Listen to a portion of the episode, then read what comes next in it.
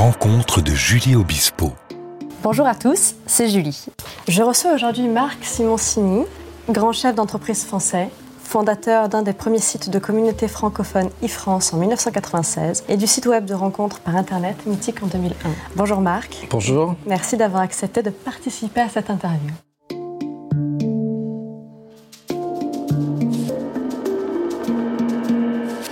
Les rencontres de Julie Obispo. Je suis curieuse de savoir pour commencer quel enfant était Marc Simoncini. Oh punaise Euh, Alors, j'étais pas très bon à l'école. Je riais beaucoup, je riais beaucoup, je, je riais beaucoup. Et, euh, et j'étais très, très, très, très timide. Voilà, à peu près tout ce que je peux dire de moi quand j'étais petit. pas encore forcément créatif ou... Si, dans les blagues. Ah voilà, Non. oui Non, j'avais plein d'idées, j'avais plein d'idées à la con, et je- j'ai jamais perdu ce goût des idées à la con. euh, par- quand il fallait inventer une bêtise, c'est toujours moi qui avais l'idée, enfin voilà.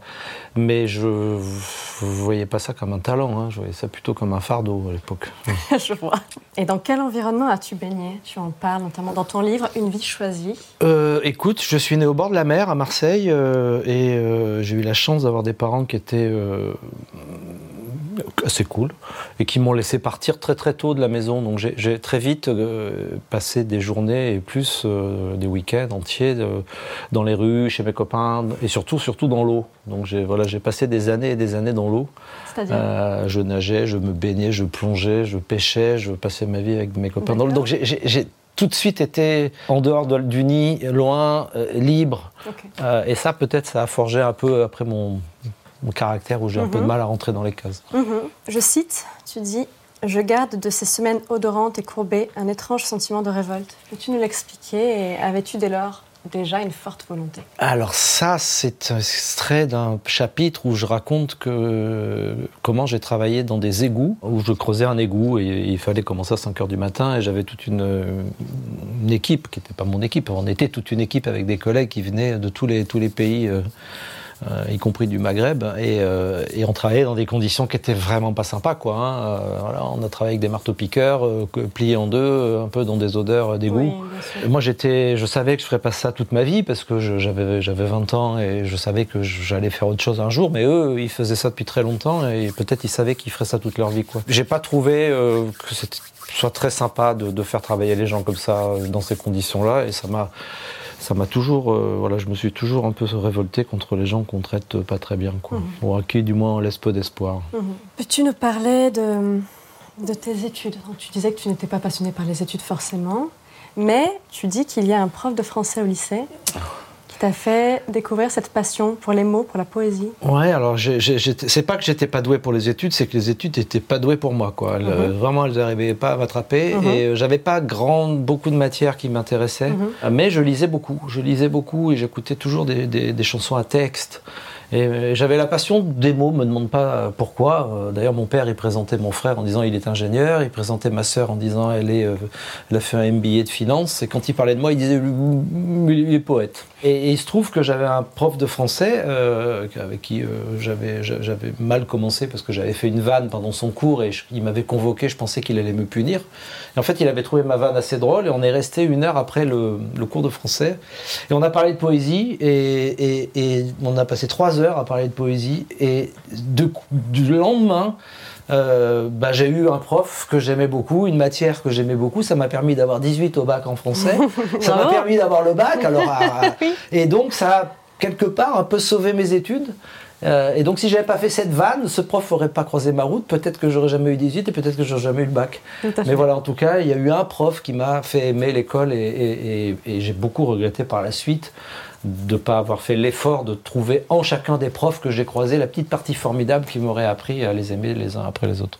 Ma tête est ronde, façon nuage, pleine de poèmes et de textes à pleurer, et tout le monde s'est acharné à essayer d'y faire rentrer des carrés, de méchants triangles rectangles et leurs chapelets de sinus, de cosinus ou de tangents. L'éducation nationale n'y est pour rien, elle ne m'a simplement jamais appris à apprendre. Quelque chose a pris toute la place libre dans ma tête, rien ne rentre, rien ne reste, à part des mots, les chansons et les poèmes. Tu disais euh, donc que tu n'étais pas vraiment fait pour les études. Tu parles de ta mère. Elle l'avait senti, elle C'était une des premières à le sentir que ta voix était ailleurs, euh, peut-être dans Ah. la poésie ou, ou dans l'entrepreneuriat d'ailleurs Non, alors ma mère, elle n'avait pas plus senti ça que les autres, mais elle avait une énorme qualité, c'est qu'elle m'aimait beaucoup et qu'elle me laissait faire. Quoi. Euh, Elle avait bien compris qu'il y avait un truc qui allait pas et que j'étais pas exactement, euh, pas, pas comme tout le monde, parce que personne n'est comme tout le monde, mais je rentrais pas forcément dans les cases. Et au lieu de me forcer à y rentrer, bon, elle a eu l'indulgence de me laisser aller dans les cases que je voulais. Quoi. Voilà, Mais ça, c'est les mères. C'est en ça Oui. qu'elles sont extraordinaires. Je suis d'accord.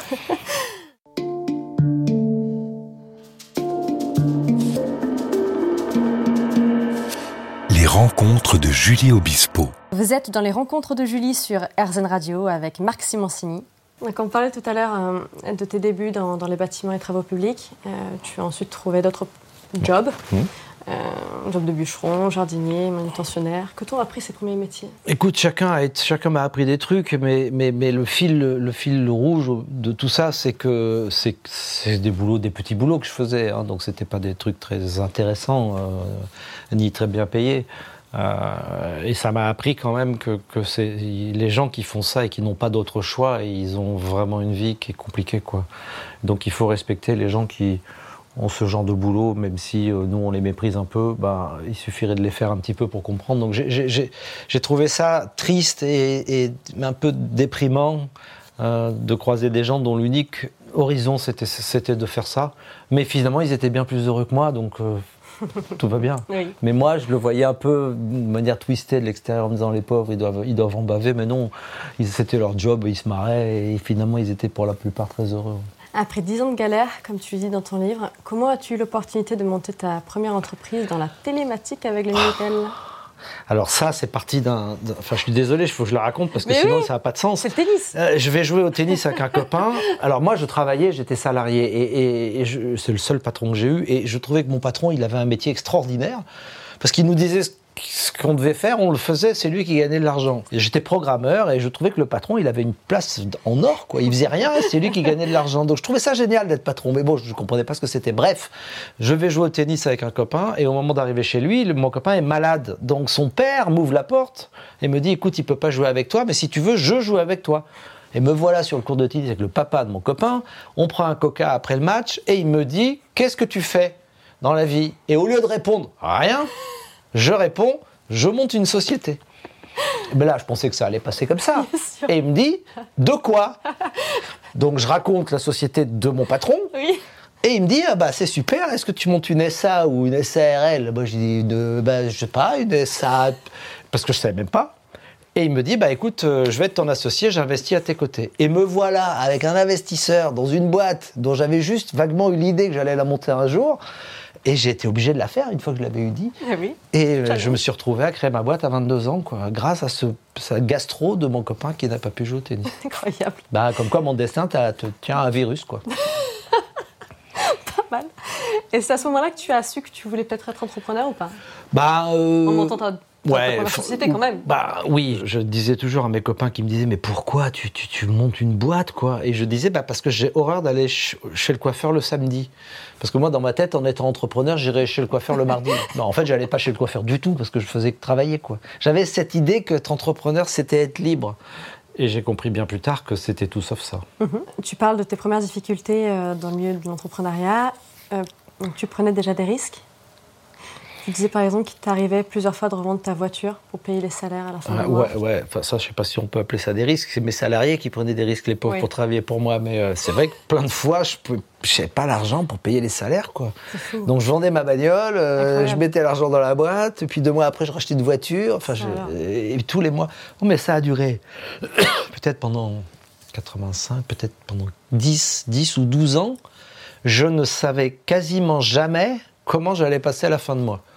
C'est quand même. euh, je dormais pas beaucoup, mais j'ai jamais beaucoup dormi. Mais c'était long, quoi. Je me disais, putain, voilà, c'est comme ça. Et tu dis dans ton livre que lorsque tu as empoché pour la première fois une très grosse somme d'argent, cela marquait paradoxalement le début d'une période assez compliquée. Mm. Tu t'ennuies, le blues te gagne alors, la facilité de l'argent t'empêche d'avoir des envies et des idées. Comment as-tu retrouvé cette volonté par Mm. la suite? Ben, j'ai perdu tout mon argent, inconsciemment. Mhm. C'est-à-dire que tout ce que j'ai gagné, je me suis débrouillé pour le perdre, pour me remettre en danger et pour tous les mois devoir trouver de l'argent pour finir la fin de mois. Euh, parce que si j'avais, je pense qu'inconsciemment, le fait d'être à l'abri de tout, euh, c'était pas une situation dans laquelle je m'étais projeté, quoi. Ni, mhm. ni dans ma vie d'avant, ni dans mon enfance, ni dans mon histoire, ni dans, mon, dans ma famille. Donc j'avais besoin de me dire, il faut que tu te battes pour euh, avancer. Et qu'à partir du moment où j'avais plus de raison de me battre, j'avais l'impression d'être à l'arrêt, quoi. Donc mhm. inconsciemment, je me suis mis dans une situation où j'étais obligé de me battre. D'accord.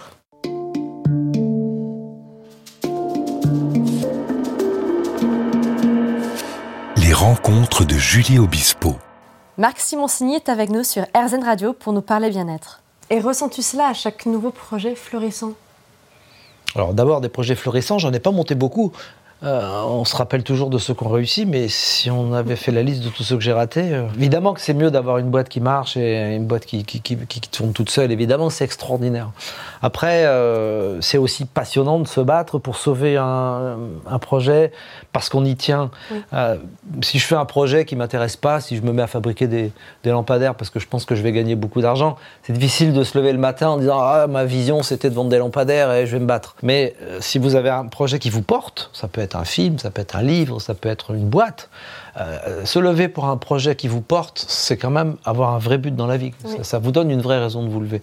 Donc c'est pas tellement qu'il soit florissant ou pas, c'est est-ce que ça vous, est-ce que ça vous porte?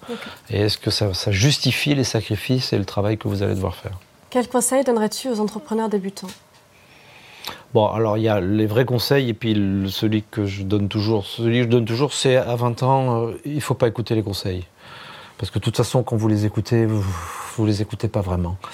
Après, ça, c'est au-delà de, la, blague. Euh, pour les gens qui veulent entreprendre, le seul conseil que je donne, c'est faut qu'il faut, passer suffisamment de temps pour essayer d'imaginer comment votre projet va échouer.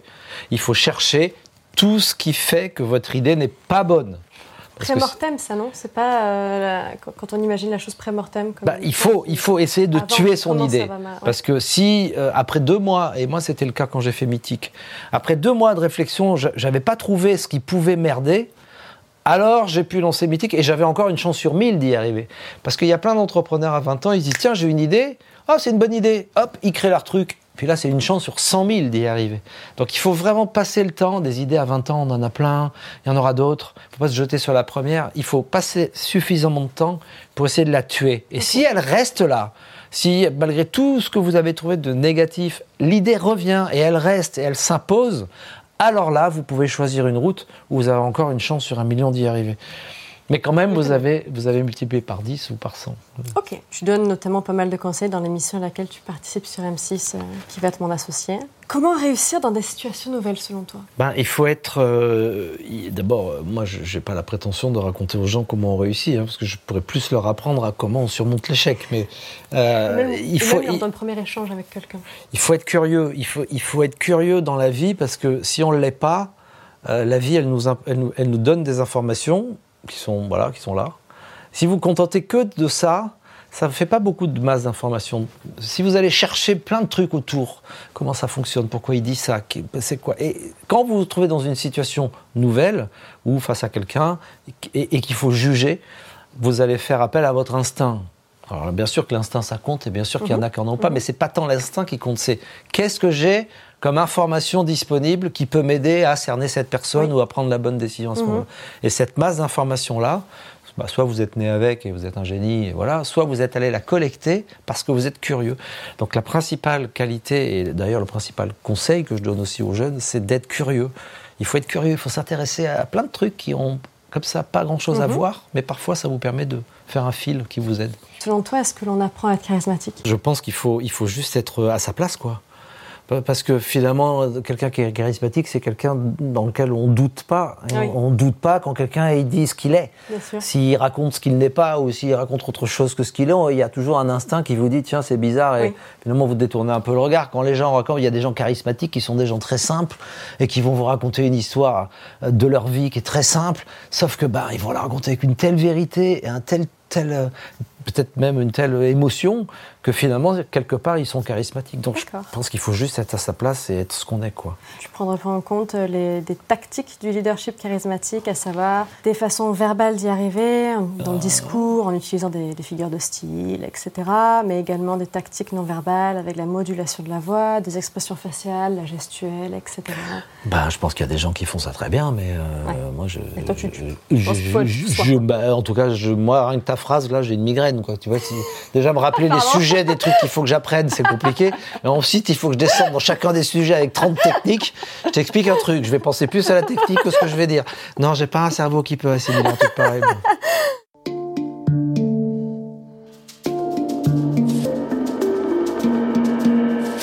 Les rencontres de Julie Obispo. Vous êtes dans les rencontres de Julie sur RZN Radio avec Marc Simoncini. Quels conseils donnerais-tu pour pratiquer l'art de l'évangélisation, sachant qu'évangéliser consiste à expliquer au monde comment son produit ou son service peut améliorer la vie des gens? Donc faire l'apologie de son entreprise, d'un projet? Bah, c'est pareil, il faut être sincère. Ok. faut être sincère. Tu- logique. Tu, vois, il suffit. Bah oui, c'est Mhm. c'est- c'est de l'énergie, et de la Oui, sincérité, quoi. Mhm. Si, si, si tu peux pas vendre quelque chose auquel tu crois pas, ou alors il faut maîtriser les techniques dont tu parlais avant. Mais si tu, voilà, si tu, moi j'ai une phrase qui est extraordinaire. On dit si, si, euh, si tu veux, euh, si tu veux mentir, euh, il faut pas avoir de mémoire, quoi. Quand tu mens, besoin de- si tu mens pas, t'as pas besoin d'avoir de mémoire. Oui. Et comme j'ai eu une mémoire de poisson rouge, je peux pas, je peux- bon signe. peux pas mentir, quoi, parce que si, je- tu vois, non, faut être sincère. Ok. Voilà. Ok. Comment aborder un changement complexe? Quels seraient les repères pour opérer de grandes transitions de carrière, selon toi? Bah, carrière, moi j'en ai pas eu, donc c'est compliqué. Euh, comment modeste. on change de carrière, quoi, tu vois. Mais euh, j'ai une situation complexe sous les yeux, je la coupe en petits morceaux, quoi. Ok. Hein, tu vois, au lieu d'essayer de comprendre le problème dans sa globalité, et puis franchement, ça peut être extrêmement compliqué. Je pense qu'une bonne méthode, c'est de d'isoler par petits morceaux en disant voilà, ok, ça c'est. Pas essayer d'englober le. Par exemple, si tu dis euh, est-ce que euh, je vais euh, me marier, faire un enfant, euh, euh, déménager, euh, choisir la banque. euh, Ça fait beaucoup. Et, et apprendre l'espagnol, tu t'es mis un problème en disant oh, putain, je sais pas, parce que ça c'est antinomique avec ça, ça, ça fait compliqué. Voilà. Donc si tu le prends en, en petits morceaux et en série, je pense que tu as plus de chances de prendre la bonne, la bonne décision. Les meilleurs leaders sont-ils d'excellents professeurs? Eh ben pas toujours. Mhm. Étonnamment, pas toujours. Ben, je parle pas du tout de moi là, hein, pour le coup. hein, mais euh, par exemple, vous prenez un mec comme Elon Musk, euh, c'est un vrai leader, hein, mais il est incapable d'expliquer quoi que ce soit. Quoi. Le mec, il a sa vision, son truc, il est dans son monde, et il va là-bas, tout le monde le suit parce que, bah, parce que. euh, Il y a un engouement qu'il- incroyable. Il y a un engouement et le mec, il est capable de porter ça, mais il est incapable d'expliquer où il va, ni pourquoi il y va. Donc je suis pas sûr que je suis pas sûr que les grands leaders ce soient des grands pédagogues. Quoi. C'est, plutôt des gens qui, sont- qui ont une capacité d'attraction phénoménale et une capacité de conviction phénoménale. Je te demandais ça parce que j'avais un exemple en tête, euh, l'exemple de Kundapur Vaman Kamat, J'ai bien connu sa sœur. Non, je déconne. qui était professeur et il dispensait ses cours au bureau à l'ICC Bank en tant que cadre supérieur puis en tant que PDG. Il expliquait l'importance de fixer des objectifs ambitieux, il considérait chaque jour comme une opportunité de prodiguer à ses subalternes une masterclass personnalisée de management. Et finalement, l'ICC est devenue l'une des banques les plus importantes et les plus innovantes d'Inde. Et lui s'est vu attribuer le mérite d'avoir façonné une génération entière de cadres indiens du secteur bancaire. Incroyable. Donc c'est la raison pour laquelle je te pose la question, si tu pensais qu'il y avait un lien entre tous les leaders ou pas. Alors Pas lui, je le, particulièrement, je le connaissais pas, mais ça, ça doit être un Elon Musk, euh, mais de, l'opposé, lui. Ouais. Lui, peut-être qu'il a pris le temps d'expliquer. euh, Exactement. C'est tout aussi important. hein. Bah oui. Comme quoi, il y a toujours plusieurs chemins qui arrivent au même endroit. hein. Exactement. Que penses-tu du pouvoir des petites victoires lors d'un projet? Eh bien, les petites victoires, elles sont. euh, Faut-il les souligner pour, euh, pour garder elles cap sont. euh, et c'est non seulement les souligner, il faut, les- il faut en profiter, quoi. Parce que faut, faut pas se mentir, le métier que j'ai choisi, c'est 99,9% de mauvaises nouvelles. Euh, donc une petite victoire, c'est une bonne nouvelle. Et, et soit on la traite en disant bon c'est une bonne nouvelle, soit on dit ah putain, il y a une bonne nouvelle. Et en fait, cette petite bonne nouvelle, elle dessine les pics quand ils sont en haut.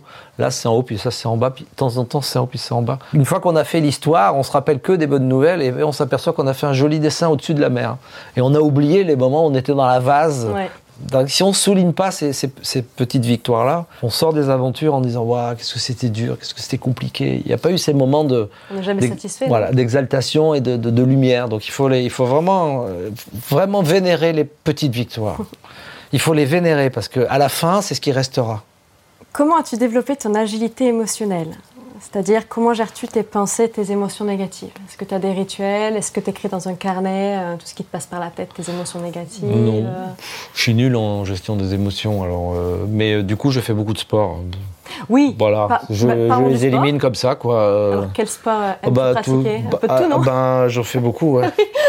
Donc euh, voilà, je fais beaucoup de sport et du coup, euh, ça, me, ça, me, ça me vide euh, toutes ces émotions-là et ça me vide la tête. Sinon, j'aurais pas survécu à tout ce que j'ai fait. hein. Mhm. Ça m'a, ça m'a sauvé la vie. Alors, je ne suis pas un grand sportif, je fais beaucoup de sport, ça n'a rien à voir. hein. Oui, je oui. peux faire beaucoup de sport en Pas étant nul. hein. La compétition sportive, etc. Non, voilà, tu non, en fais pour non, le plaisir. Non, non, j'en fais pour m'épuiser.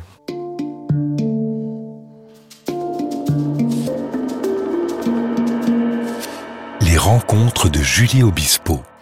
Merci de continuer à écouter cet entretien de Marc Simoncini à propos du bien-être sur RZN Radio. J'ai une théorie, c'est que quand tu as des soucis, et encore une fois, ce métier, ça ce ne sont que des soucis. hein. Euh, si tu veux vraiment dormir, même si tu dors peu, mais si tu veux vraiment dormir, tu n'as qu'une seule chance, c'est qu'il faut que ton mental soit fatigué au même niveau que ton physique. Parce que si tu vas te coucher avec ton mental qui est épuisé, mais tu es en pleine forme dans ton corps, c'est compliqué de trouver le sommeil. Donc moi j'avais trouvé cette, cette truc-là en disant, voilà, une fois que tu es bien épuisé physiquement et mentalement, là je te dis que si tu dors 4 heures, tu les dors vraiment.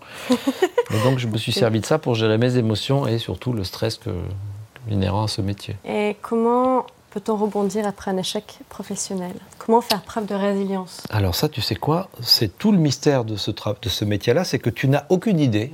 À partir du moment où tu pars sur la route de l'entrepreneuriat, c'est ce que je démontre dans ce livre, je ne parle que de ça, c'est que personne ne sait, avant de commencer, s'il aura la résilience suffisante pour arriver au bout. C'est qu'une fois que tu as pris la première claque, que tu sais si tu es capable d'en prendre une deuxième ou si tu veux plus jamais en prendre. Et donc le truc, c'est que si, si tu veux être sûr d'être résilient, bah, t'en sais rien. Donc je dis toujours aux jeunes, lancez-vous.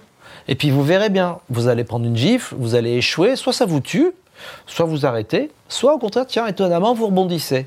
Et si vous rebondissez, alors peut-être que vous avez la résilience suffisante. Je ne pense pas qu'elle puisse s'analyser, la résilience, elle, se- elle- elle- elle se prouve.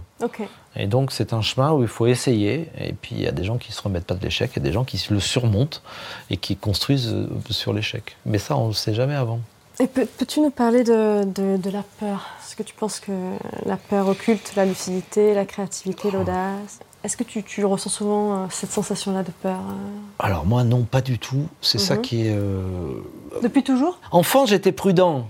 Donc, je ne peux pas dire que j'étais un gamin euh, complètement inconscient. Euh, J'avais vraiment la notion du. Voilà, je, je- je gérais la peur et le danger, et le, le risque, je le gérais plutôt pas mal. Mais, mais quand je regarde après, après toute, toute- toute- toute ma vie, le nombre de décisions que j'ai prises, le nombre de trucs que j'ai fait où j'avais aucune chance d'y arriver, je veux dire, et d'ailleurs, je n'y suis pas arrivé. Euh, et, et pourtant, je l'ai fait sans avoir peur. Je me dis quand même que j'ai j'ai appris à digérer la peur. Quoi. Et puis, c'est peut-être aussi au- lié au fait qu'on a peur de perdre quelque chose en général. Oui. Euh, quand on n'a rien, on a peur de quoi Oui. Donc, finalement, le fait de rien avoir, c'était aussi une manière de ne pas vraiment ressentir la peur. Tout à l'heure, tu parlais d'humour. Tu parlais du fait que tu en avais beaucoup déjà euh, lorsque tu étais jeune. Oui, c'est tout. Et encore maintenant, évidemment. Et on dit souvent que le sens de l'humour est essentiel pour la résilience. Selon toi, comment avoir de l'humour dans les moments les plus sombres? Comment arriver à je pense que c'est quand ça va mal qu'il faut être drôle. Euh, Parce que tu sais quoi, si tu fais rigoler des gens qui vont bien, ça sert pas à grand chose. En effet. Penses-tu qu'il y ait une différence entre les femmes et les hommes en ce qui concerne leur approche de la résilience? Ah, faut que je fasse tellement gaffe. J'ai dit tellement de conneries sur les femmes et les hommes. C'est que je, alors là, mais c'est extraordinaire ce que j'ai pu dire comme, comme bêtise. Euh, J'allais dire, euh, mais alors tu vois, je vais, je vais quand même le dire. J'ai l'impression que les femmes sont infiniment plus résilientes que les hommes. Euh, voilà, c'est peut-être sexiste à l'envers. Euh, peut-être que c'est peut-être plus politiquement correct de dire ça. Ça fera une connerie de plus à mon palmarès. Mais j'ai l'impression que les femmes sont beaucoup plus résilientes que les hommes. Euh, Mhm. Ouais, ouais, ouais, Mhm. ouais. J'ai lu cela notamment dans le livre euh, Grandeur et misère des stars du net, dont je parlais tout à l'heure, coécrite par toi et Capucine Grabi. Vous expliquez que peut en avoir une explication plus culturelle, c'est-à-dire que la France a plutôt une culture collectiviste au lieu d'être individualiste. Dans d'autres cultures, les valeurs collectives sont plus fortes, comme le respect, l'obéissance, l'altruisme. Donc on voit que, par exemple, au niveau des États-Unis ou du Canada, qui sont empreints d'une culture individualiste, ils ont développé des valeurs libérales et célèbrent les réussites individuelles. Alors qu'en revanche, en France, au Moyen-Orient, etc., c'est davantage l'esprit collectiviste qui prime. Et on voit que 70% des entreprises créées au Canada le sont par exemple par des femmes. 70% au Oui. Canada Oui, alors dans une culture donc beaucoup Ouais, ouais. plus individualiste. C'est l'inverse en France, j'imagine. Vous dites que euh, le taux de testostérone salivaire plus élevé chez les hommes, donc il serait nettement moins hostile au risque que les femmes, mais que les femmes qui présentent des taux de testostérone importants ont un goût également plus prononcé pour le risque. Donc cette hormone accroîtrait également la confiance en soi. Eh ben dis-moi, il faut, il Alors ça, je vais te dire un truc, c'est pas moi qui l'ai écrit, c'est Capucine. hein. Donc moi, ce qui est écrit Capucine, je commande pas. La testostérone des femmes, tout ça, je sais pas. En tout cas, j'adore l'idée et je vais aller vite acheter des cachets de testostérone si par hasard elle décroisse avec l'âge. Ce qui doit être le cas normalement. Je vais me renseigner tout de suite. Ouais, c'est formidable. Je- Donc vive la testostérone. quoi. Bien sûr, En tout cas pour les entreprises. exactement.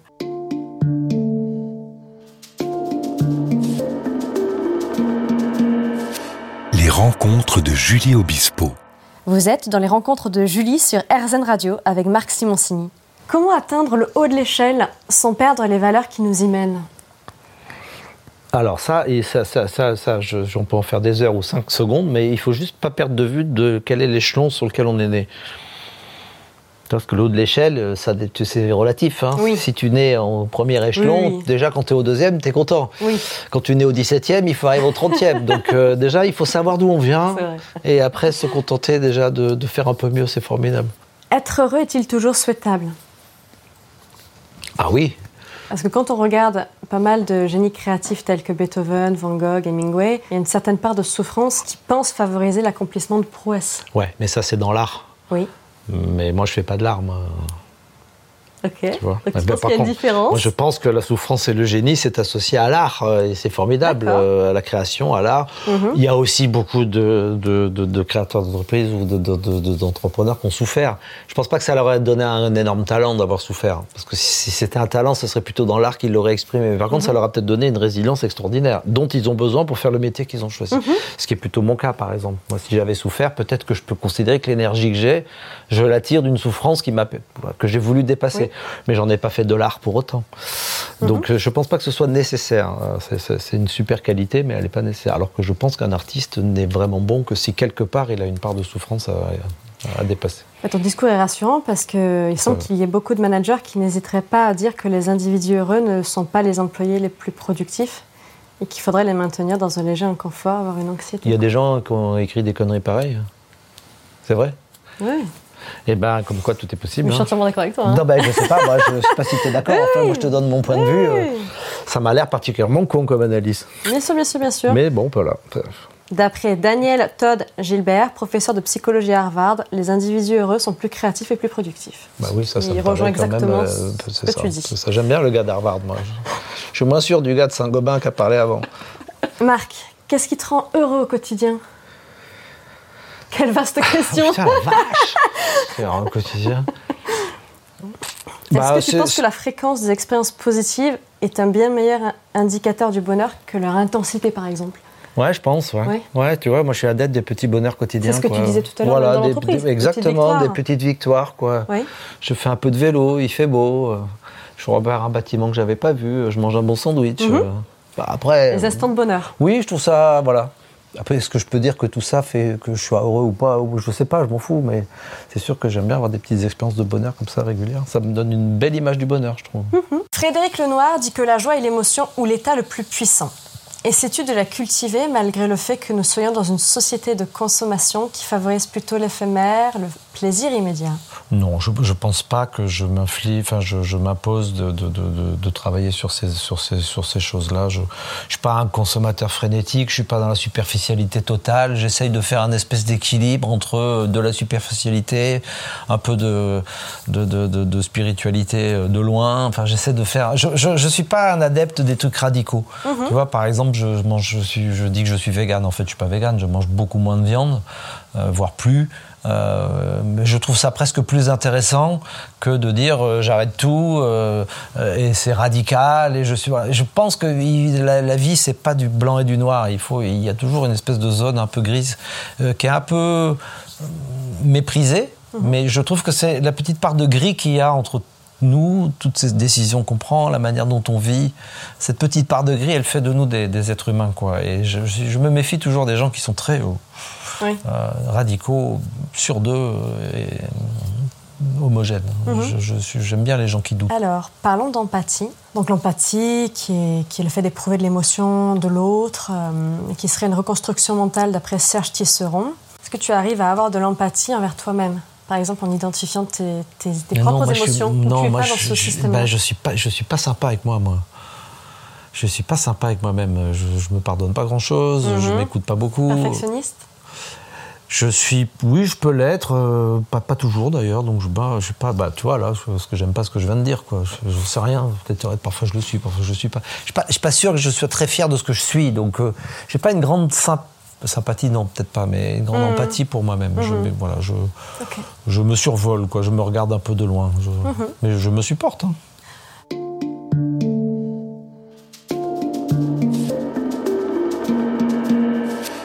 Les rencontres de Julie Obispo. Merci Marc Simoncini de terminer cet entretien avec nous sur RZN Radio. Penses-tu qu'être à l'écoute est primordial au quotidien? Ben, Ça l'est. Tu parlais de curiosité pas... tout à l'heure aussi. Ben oui, c'est vrai que. Tu te nourris je, des autres? je, Ouais, je me nourris plus de, de, de, la manière dont le monde fonctionne que, que ce que dont les gens me parlent. Mais... D'accord. Mais par contre, tu vois, des trucs que je préfère au monde, tu parlais de petit bonheur, mais je, truc que je préfère au monde, c'est être assis à côté de quelqu'un qui m'apprend des trucs. Mmh.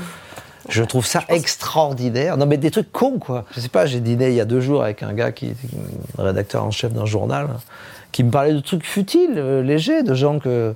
Euh, mais je, voilà, je connaissais absolument rien, ni aucune des personnes dont il me parlait, et je trouvais ça formidable de passer deux heures avec un mec qui me parlait de tas de trucs, et je, je, ça me rend heureux. Vraiment de la connaissance. Ça, ça me rend heureux d'apprendre des trucs de, de, de, qui servent à rien, mais ça me plaît. Moi, je, je passe des bons moments. J'aime bien écouter les gens. On parlait de sport. As-tu d'autres passions? Bah, J'avais la, la, la, la, lecture. Hein. Je, moi, j'ai beaucoup, beaucoup, beaucoup lu, beaucoup lu. Quels étaient ou quels sont toujours tes, tes auteurs préférés, par exemple? Bah, Mon auteur préféré de très très loin, c'est Céline, hein, qui est donc euh, compliqué à lire parce qu'on connaît le personnage, on sait ce qu'il a fait et ce qu'il a dit. Et puis, ce qui est extraordinaire dans Céline, c'est qu'on ne on peut jamais le lire totalement. C'est-à-dire que vous pouvez lire Céline pendant juste votre premier jour jusqu'à votre dernier jour, vous n'aurez jamais fini de lire Céline. As-tu transmis à ta fille Léa, qui est chanteuse et dont le nom de scène est Simone, ton amour des mots? Oui, ça c'est sûr.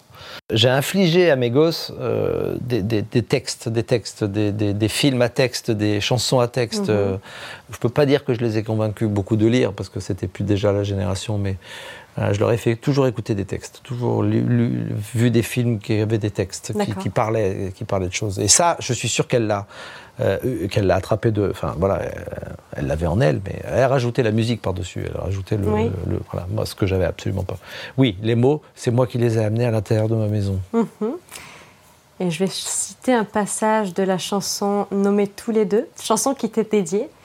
Elle dit Tu resteras le premier homme de ma vie qui m'a montré ma voie et je chante aujourd'hui. Tu m'as appris à voir vraiment qui je suis et pour tout ça, merci papa. Ouais, bah tu vois, elle a écrit ça, elle avait, euh, elle avait 22 ans, je crois, avec cette, wow. pe cette petite chanson qu'elle a écrite avec Fabrice, son amoureux, qu'ils ont mis en musique. Elle a été repérée, me demande pas comment, pour aller à l'Eurovision, elle a eu la meilleure note de tous les professionnels de l'Eurovision. Wow. Pas gagné l'Eurovision, mais en tout cas, voilà, elle a écrit un texte tout simple. Et c'est comme les choses simples, c'est extrêmement difficile à écrire. Oui. J'ai remarqué que tu postais de très belles photos euh, de paysages, notamment sur tes réseaux. Et tu passionnais également par la photographie ben, J'aimerais bien être bon, j'aimerais bien en faire. Donc je m'entraîne, j'adore la photo, je trouve ça formidable. Et tiens, tu vois, un jour je me dis, quand je suis sorti de tout ce truc-là, j'aimerais bien vraiment faire de la photo. Quel genre de musique écoutes-tu? Ben, alors je vais te dire un truc.